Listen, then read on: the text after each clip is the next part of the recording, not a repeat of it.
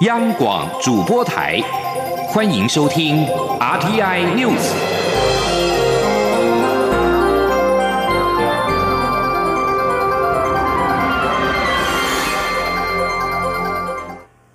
各位好，我是李自立，欢迎收听这一节央广主播台提供给您的 RTI News。全球俗称武汉肺炎 （COVID-19） 疫情仍未平息。中央流行疫情指挥中心今天宣布，国内新增两例分别从澳洲跟菲律宾移入的武汉肺炎确诊个案。指挥中心表示，这两例分别是三十多岁自澳洲返国的女性案四八三，以及自菲律宾返国的四十多岁男性案四八四。卫生单位已经掌握个案的接触者共五十五人。其中四十一人是同班机前后两排的乘客，列为居家隔离对象；十二人为同班机的机组员，因为全程都有适当防护，列为自主健康管理的对象。另外，同班机前后两排旅客当中有两个人并没有入境台湾，都是澳洲籍，将透过国际卫生条例通知该国。另外，马来西亚日前宣布，一名感染武汉肺炎的个案来自台湾。对此，中央流行疫情指挥中心发言人庄仁祥今天表示，目前已经掌握个案在台湾的五名密切接触者，其中一位是个案的妻子，在 PCR 及血清抗体的检验结果都是属于阴性。另外四名家人还在筛检当中。记者肖兆平的报道。马来西亚官方日前宣布多起 COVID-19 武汉肺炎确诊案例。值得注意的是，其中有一例是从台湾入境，相关资讯引起中央流行疫情指挥中心关注，并即刻巡线启动调查。指挥中心发言人庄仁祥十六号表示，这名马来西亚确诊个案的妻子是台湾人，而这名个案是在今年二月持居留证方式入境台湾，期间都与家人同住，所以目前掌握包含妻子在内的五名密切接触。者，这五人陆续进行筛检，目前已经知道妻子检验结果都是阴性。他说，主要的密切接触者总共有五人啊，就是呃。其中一人昨就是就是他的太太已经在昨天，呃，已经去已经裁剪了。那今天中午检验检验出来都是阴性，就是呃核酸检测的检体跟这个血清抗体，那目前都是阴性。那另外还有四位家人的部分啊，我们。预计明天会裁剪。庄仁祥进一步指出，这名确诊个案是在八月二号到香港转机往吉隆坡入境裁剪，也呈现阴性，直到检疫期满前夕八月十四号才被验出阳性。根据检出日期推估，不管是在大马或台湾都有被感染的可能性。因此，目前正透过手机资讯分析活动史以及可能的感染源。他说。不太可能是他会传染给别人啦，但是呃，传给国人啊，但是是不是国人有可能传染给他？那当然是需要再再呃去追查。这是为什么我们会针对针对他的密切接触者去做裁剪啊？指挥中心表示，包含个案在马国的检测方式等相关资讯，都持续向马国卫生部门洽询当中。中央广播电台记者肖兆平采访报道。COVID-19 国际疫情持续延烧，品质深受海内外肯定的台湾口罩国家队所生产的口罩成了抢手货，导致近来走私跟仿冒品猖獗。对此，行政院长苏贞昌今天受访时表示，只要涉及公众健康、危害公共秩序的不法行为，政府一定严查严办、快查快办。记者吴丽君的报道。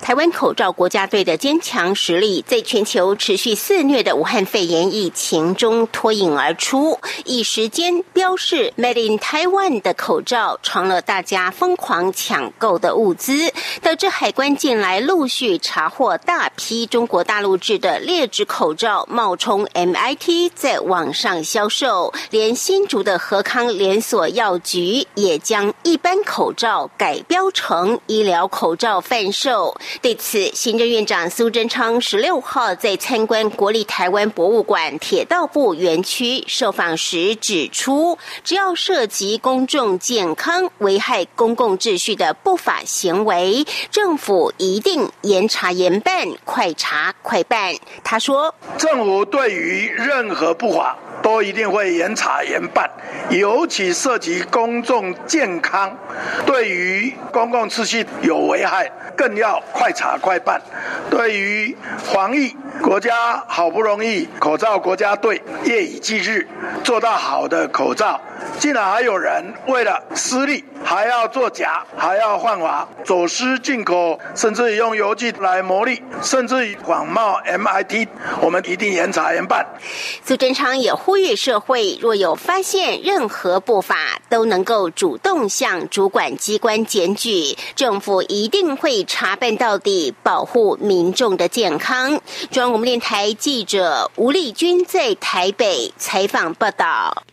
为推动双语国家政策，教育部研拟跟英国文化协会共同合作，协助十五所大学提升英语教学及学生英语能力。除了正式课程之外，也希望学生能够在日常生活中加强听说能力。教育部今天指出，教育部长潘文忠日前接见英国在台办事处代表唐凯琳及英国文化协会处长罗瑞福，双方同意在扩大双方的学生交流、推动二零三零双语国家政策全方位的英语能力、创新创业领域研发等三大领域的合作。提升台英双方教育的合作交流。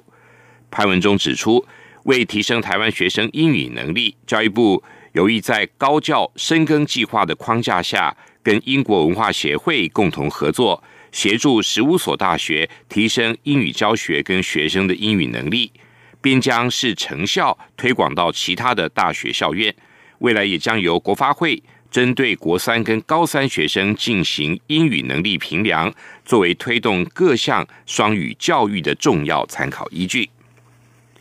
日本首相安倍晋三内阁四名阁员十五号前往靖国神社参拜，人数之多是二零零四年以来首见。除了跟目前安倍内阁保守色彩强烈有关之外，似乎也凸显了日本政府跟执政党不像过去那么顾虑中韩的态度。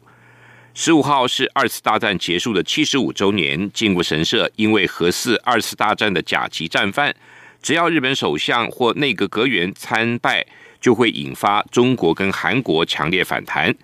参拜靖国神社的阁员，这一次包括了环境大臣、总务大臣、文部科学大臣以及冲绳和北方担当大臣。日本时事通信社报道。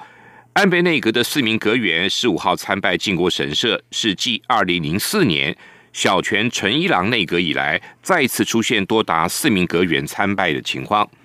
外界认为，中国国家主席习近平原定在今年春天访问日本的行程已经延期，加上中国因为强化对香港的控制，饱受国际社会的非难，日中想要实现习近平访日的目标，可以说是越来越远。